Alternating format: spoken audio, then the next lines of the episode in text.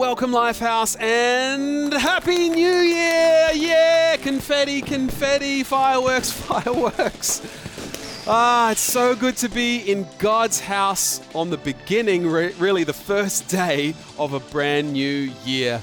I'm excited. My name's Richard, and I get to share God's word with you today. Get ready. Come on, God wants to share something good with you. Why don't we take a moment to pray? Lord, we thank you for last year. We thank you for this year ahead. And we believe that you're going to do a new thing in our lives. Lord, I hope that you, I, I, ask that you open up our eyes to the good things you have for us ahead in this year. In Jesus' name, amen. Awesome. Amen. Well, hey, come on, church. I think at the beginning of a brand new year, people are asking many questions, right? How should I start the year? Right? Uh, is this going to be a good year? Uh, what, do, what, what kind of habits can I get going so that it's going to help my year be a strong year? Well, I'm going to try to answer maybe some of those questions here today. And uh, I believe it really starts with the, the confidence that God wants to do a new thing in our life. Isaiah 43, verse 19 says, See, come on, see, I am doing a new thing. Now it springs up. Do you not perceive it, Lifehouse? I am making a way in the wilderness and streams in the wasteland. Yes, God, come on, in 2023, He's making a way even through maybe some hard stuff, even through some potential challenges that we have ahead of us in 2023. God is making a way. Let's give the Lord a hand. And he says, I'm doing a new thing. Come on, he's not doing an old thing, he's doing a new thing, but we have to see it. Do you not perceive it? We've got to open our eyes to the new thing. Sometimes we don't see the new thing because we're still looking at the old thing. Or maybe we're carrying some stuff from last year. I'm sure that for many of you out there, there were some things last year that happened, you know, the stuff the baggage that we can bring with us and can be heavy on our hearts as we look forward to a new year with Jesus. But I want to encourage you, we've got to maybe leave some of that behind, come on, in yesterday, in 2022, and we've got to get ready for the new thing in our hearts that God wants to do. Even if last year was a tough one, I believe this year God has something great for you. And we're going to look at the story of Jacob from the book of Genesis, chapter 28. And he was actually coming out of a difficult season as well. Uh, he was leaving a real mess of, uh, of a situation. He'd betrayed his brother. His brother was trying to kill him. I mean, family drama, okay? maybe some friends out there today, maybe you've you even went through some relational stuff last year and I think hey, when it's in your family, when it's in your relationships, that can be some of the hardest stuff that we go through and some of the stuff that we can really carry with us into a new season. But thankfully for Jacob's story, we see he was actually ready for the new. He wasn't going to carry that with him into his new season. And so he leaves the place that he was and he moves on. In Genesis 28, verse 10, it says, Meanwhile, Jacob left Beersheba and traveled towards Haran. At sundown, he arrived at where? A good place. And he set up camp and stopped there for the night. Jacob found a stone to rest his head against, and he lay down to sleep. He arrived at a good place. And I believe 2023 is our good place. Come on, I don't want to come into this year with negative expectations. Come on, that kind of negative faith, that's not going to that's not going to help anyone. That's not going to help me. That's not going to help my family. And I think if you're coming into this year just believing like, oh, it's never going to get better and oh, oh, you know, God's promises haven't happened yet in my life, you got to shake that stuff off because it's not going to help you this year. And uh, you got to see the good place that God has for you. And like uh, Jacob's bed, right, it was a good place, but he had a rock for a pillow. It wasn't necessarily the most comfortable place. Now, I've never slept on a rock. I don't think I ever slept on some pretty uncomfortable places. I don't like sleeping on the plane, uh, you know, in economy. And uh, but hey, a rock is even worse than that. And although he was very uncomfortable physically, it was actually a good place. There was something good about it, and that means 2023. Hey, I can't promise you it's going to be comfortable. I can't promise you it's going to be easy. That's not the gospel we believe in. You know, it would be nice if Jesus just solved all of our problems all at once forever. Amen. Oh, but it doesn't happen that way, right? Sometimes we have to go through some uncomfortable stuff, and sometimes that that they can be our best years. They can be our best years of growth. So, if you find yourself in a moment right now and you're thinking, I'm out of my comfort zone, I'm being stretched, hey, I believe we're going to look back on these times and say, actually, that was difficult, but that was a good place. And uh, I think that's a great kind of message that we can carry in our hearts. Now, as Jacob lays down on his rock bed, God speaks to him in a dream, a pretty crazy dream. Uh, verse 12, it says, As he slept, he dreamt of a stairway that reached from earth up to heaven and he saw the angels of God going up and down the stairway. Oh, you know, you can imagine it. It's a big dramatic stairway. Verse 13 At the top of the stairway stood the Lord, and he said, I am the Lord, the God of your grandfather Abraham and the God of your father Isaac. This is a powerful picture. Earth connecting with heaven right? A stairway covered in, in angels, all the way leading up to God Himself, who speaks personally to Jacob. God says, I know your grandfather, I know your dad. Hey, Jacob, I know you. I know what you've been through. And I think he's kind of implying here I know your family, Jacob. I know your family history. And, uh, you know, both the good and the bad. I know the mess that you've just come from with your brother.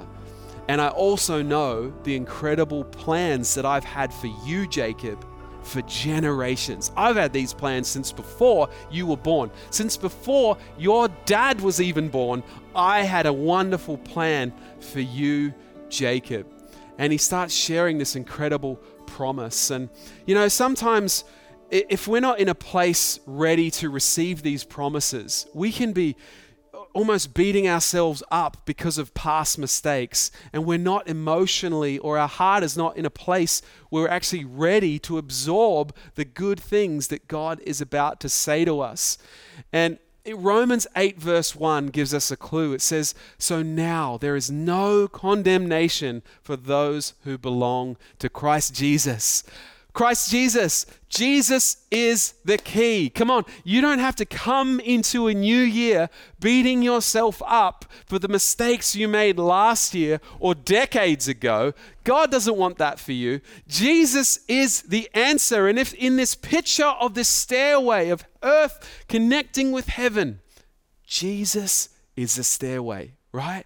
He's the one that connects us with God. He bridges the gap, the gap caused by our sin, the gap caused by your failures, your mistakes, the things that you've been maybe feeling guilty about, any condemnation or just shame. Hey, that should be gone in Jesus' name, not because uh, we're just positive about the future, but because we've got Jesus in our hearts. Come on, that's the gospel. That's the good news and this message for is for anyone who will believe. Let's give the Lord a hand. Come on. Jesus is the stairway. Jesus is the link to heaven. And uh, so, so Jacob's in this good place, and God's speaking powerfully to him. And uh, he starts getting into this incredible promise Genesis 28 13. He says, The ground that you're lying on, you know that uncomfortable bed there, Jacob, it belongs to you and I am giving it to you and your descendants. In other words, hey, in this good place that I've brought you to in 2023, there are promises for you that are not just going to bless you, but it's going to bless generations to come. It's going to bless your descendants, your children. I believe, hey, that's a big part of God's plan is not just to, to bless us, but through his kingdom, through the church, he's going to use us to build a place for the generations, a place where, where many people can be blessed and can encounter God.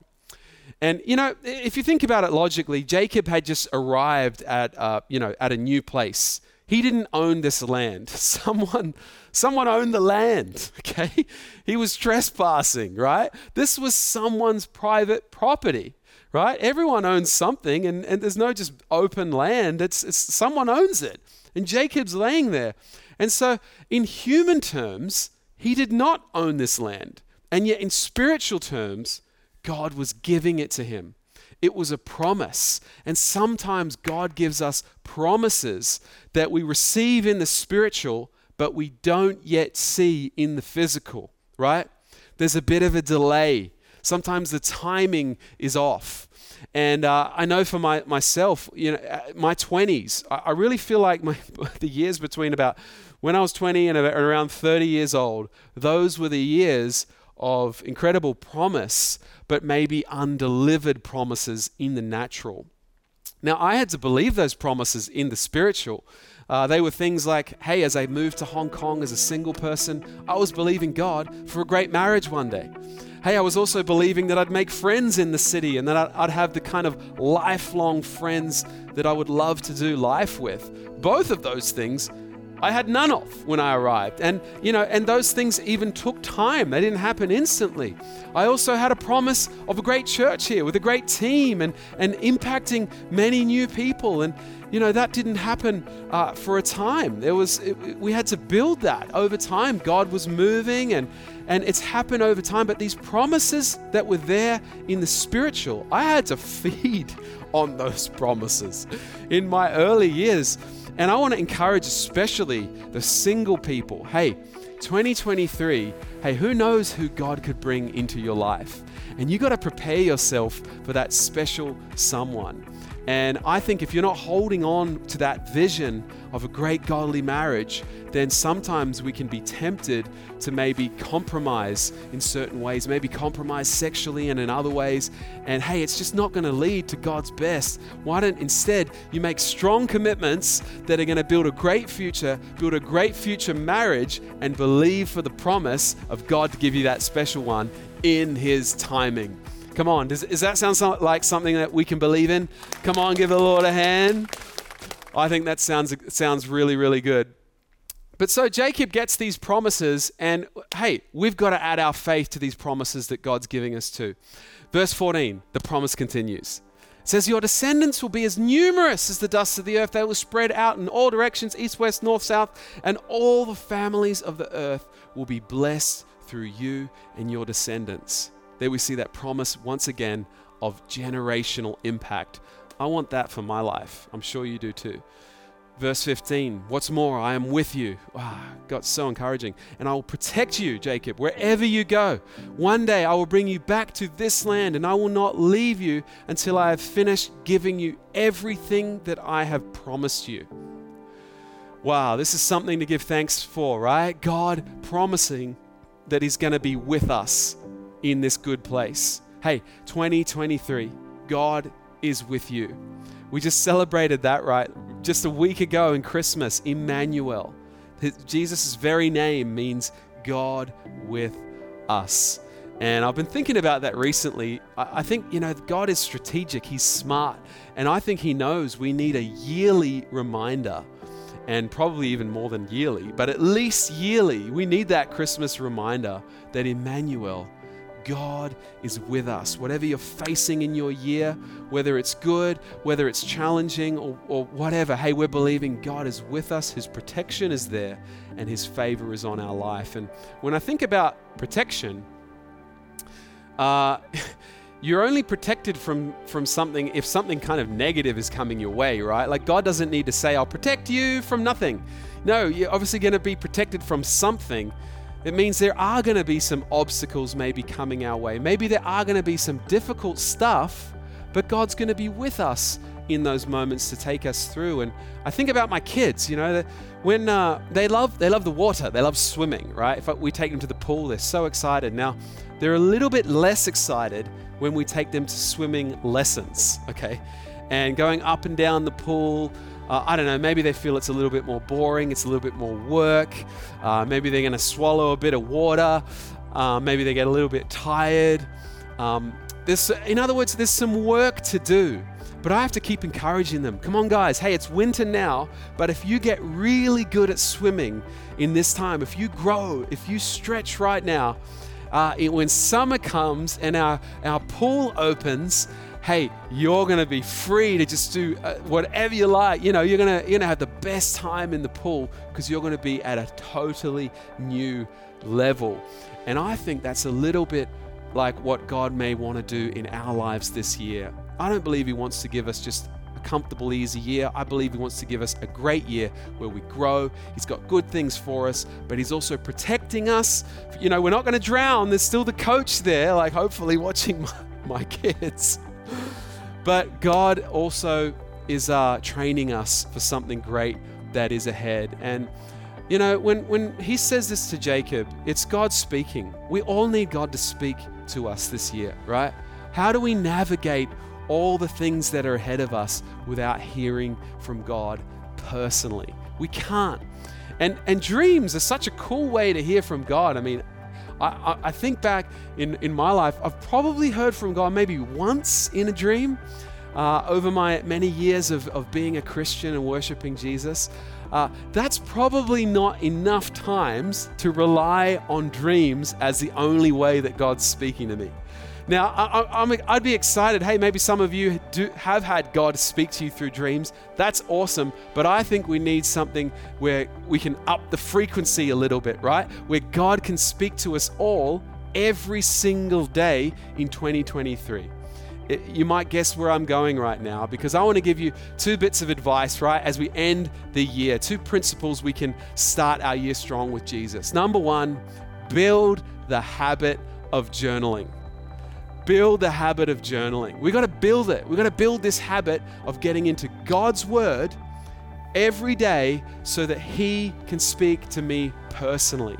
Yes, we're not just relying on a supernatural dream, we're relying on a supernatural book, right? Supernatural communication from God, straight from Him, down the stairway, straight into my heart. That's what journaling is, just spending a few minutes every day in God's Word, praying about it, asking for God to, to speak to me and writing it down, you know, recording it in your phone, keeping a record so that you don't forget the precious words of God in your life. And Jeremiah 15, verse 16 says, When I discovered your words, I devoured them. They are my joy and my heart's delight, for I bear your name, O Lord God of heaven's armies. And maybe if you if you right now, maybe you don't have a lot of joy in your life, I want to encourage you. You just need to eat some of God's word. Get God's word in your heart, and I believe your heart is going to lift. I want to tell you a story of one of the guys in our church here in Hong Kong. His name is Brian. He's champion, one of our great young leaders in the church. And uh, a little while ago, he, he, he came to me and we were talking about leadership. And he asked me, he said, Do you ever get stressed kind of leading all the different things that you lead and your family and, and, and all the stuff with church and all of that stuff. Do you ever get, you know, a bit tired or stressed out? And I, I said to him, you know, look, look, I'm, I'm human. Uh, I'm not a, some kind of super leader, uh, not a super Christian. I maybe there's moments where I do get a little bit tired, or uh, maybe you know, my I still have emotions too. But I've just learned that if I just give God my best, you know, I'm a son of God. And, and he's not judging me based off my performance. There's only so much, let me tell you, there's only so much that Richard Welsh can do.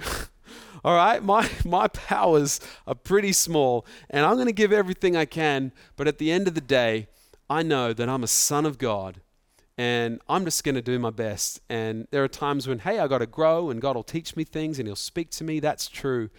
But I don't carry that heavily at all because I'm a son of God.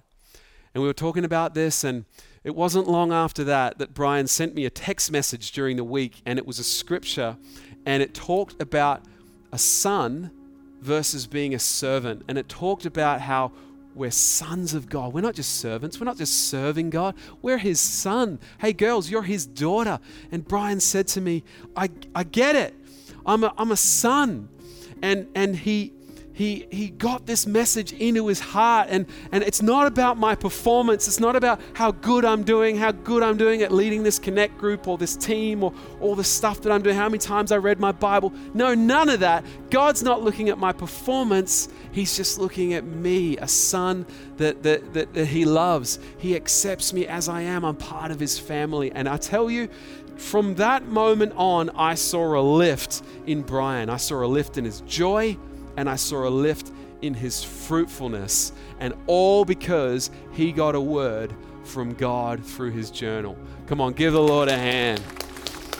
God wants to speak to you this year, and I believe He wants to speak to you every single day. And I want to encourage you, just practically, the way I got started journaling here at Lifehouse, um, I wasn't very disciplined with reading the Bible, but my Connect Group leader encouraged me and said, Hey, why don't you just try 30 days, right? Commit to just doing it every day for a month and uh, see what God says to you and see if you enjoy it.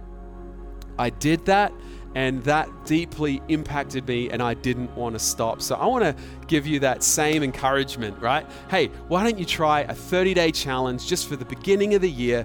Maybe get a, a, Bible reading plan or verse of the day or read through a book of the Bible. Doesn't matter. Just get the Bible.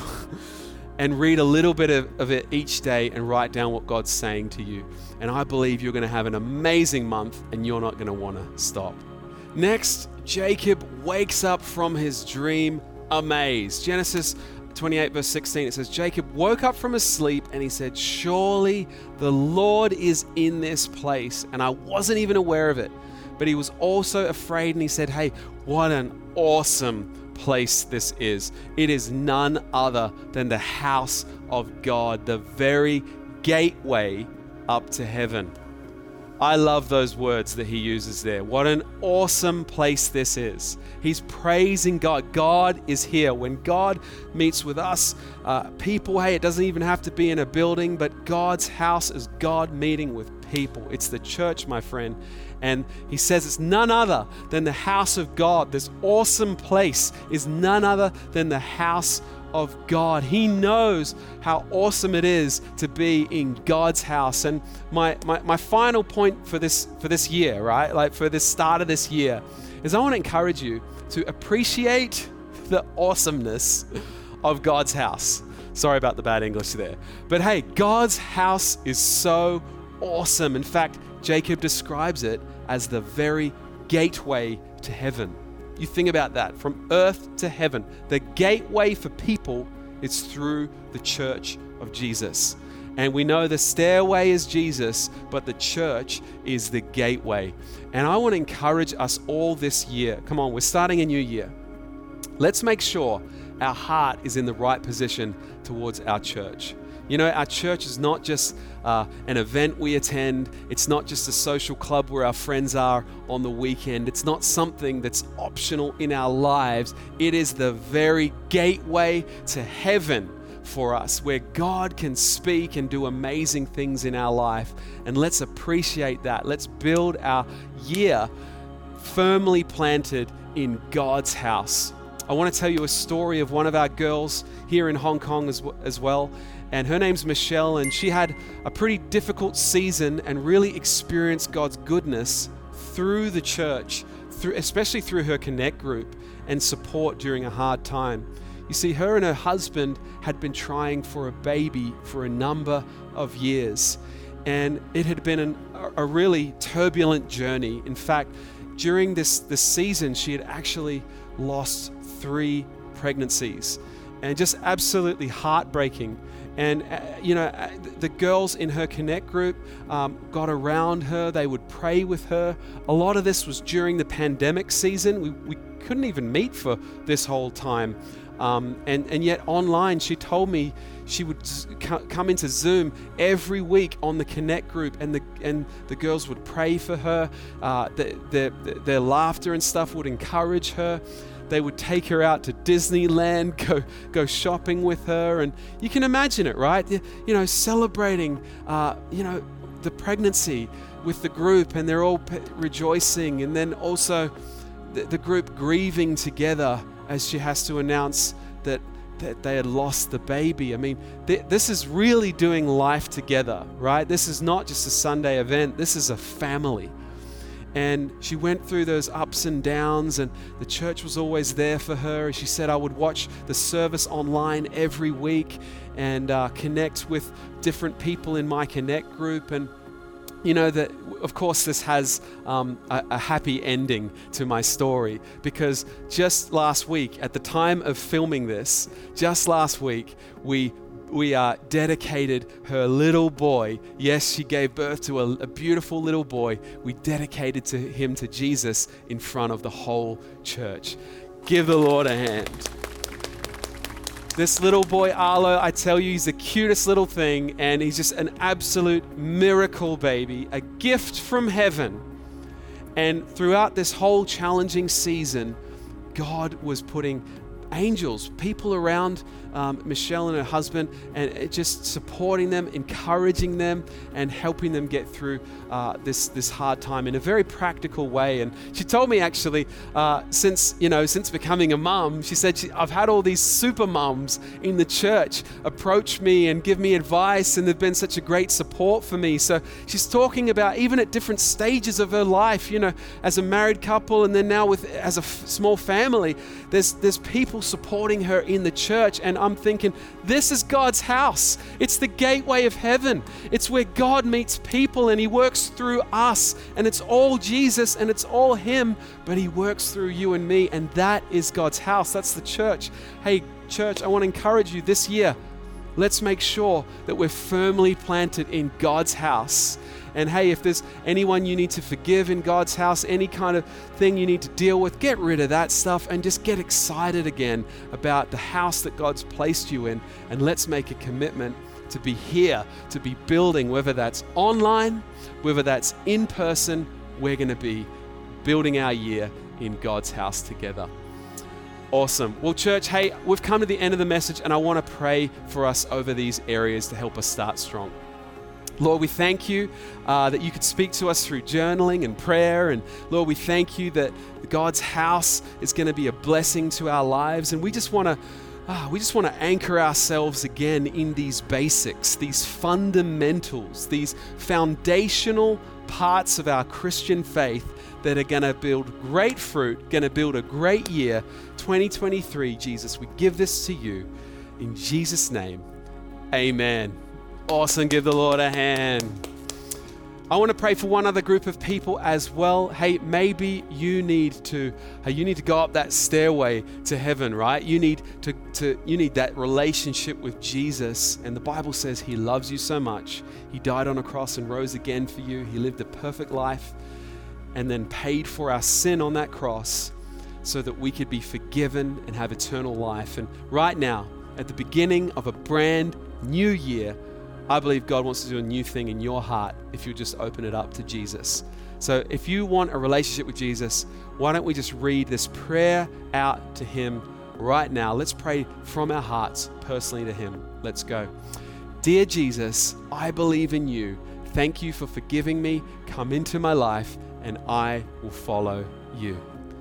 Amen. Come on, give the Lord a hand. Amen. Well, hey, we're so excited for your journey with Jesus. Up next, we're going to tell you a little bit more about how you can get connected here at Lifehouse and keep growing with God. But uh, be blessed, and we'll see you next week.